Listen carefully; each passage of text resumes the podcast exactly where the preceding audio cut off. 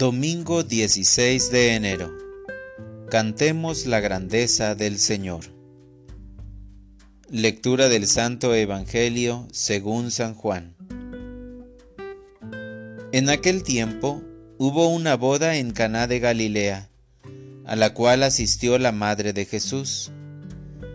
Este y sus discípulos también fueron invitados. Como llegara a faltar el vino, María le dijo a Jesús, Ya no tienen vino.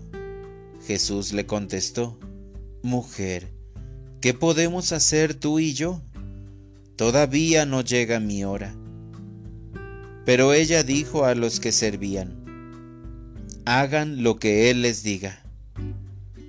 Había allí seis tinajas de piedra, de unos cien litros cada una que servían para las purificaciones de los judíos. Jesús dijo a los que servían, llenen de agua esas tinajas, y las llenaron hasta el borde. Entonces les dijo, saquen ahora un poco y llévenselo al encargado de la fiesta.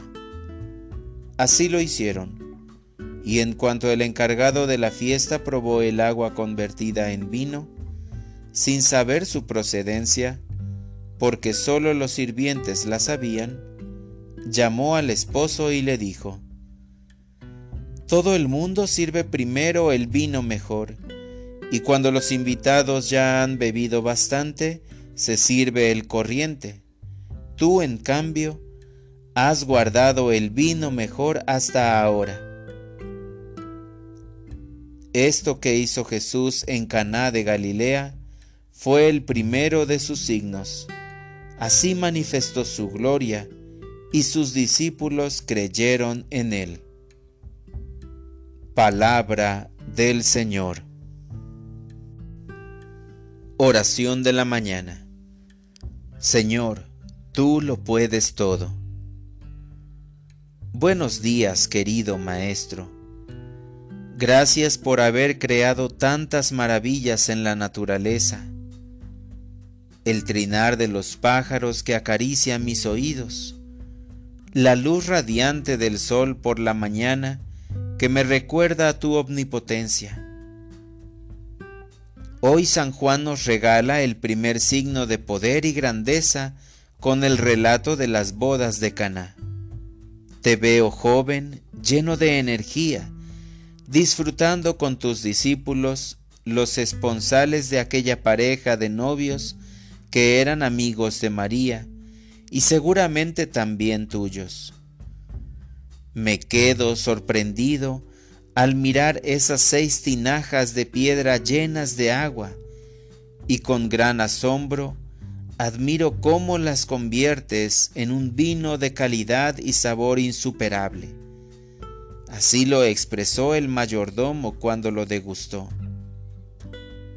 Una de las enseñanzas para mí, Señor, es comprobar que para ti no hay nada imposible, que eres dueño del tiempo, porque solo el vino añejo adquiere un sabor exquisito, pero sobre todo, me enseñas la abundancia de amor que les regalas a todos los jóvenes esposos, para que sean fieles a sus promesas hasta que la muerte los separe.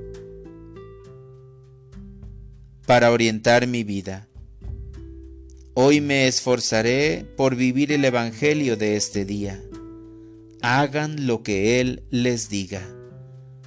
Pidiéndole a la Virgen María, nuestra Madre, que nos regale a su Hijo, ayudándonos a cumplir con amor su voluntad. Gracias Señor por darme a María, que intercede siempre ante su Hijo Divino, para que los esposos reciban las gracias necesarias que les permitan vivir en fidelidad. Amén.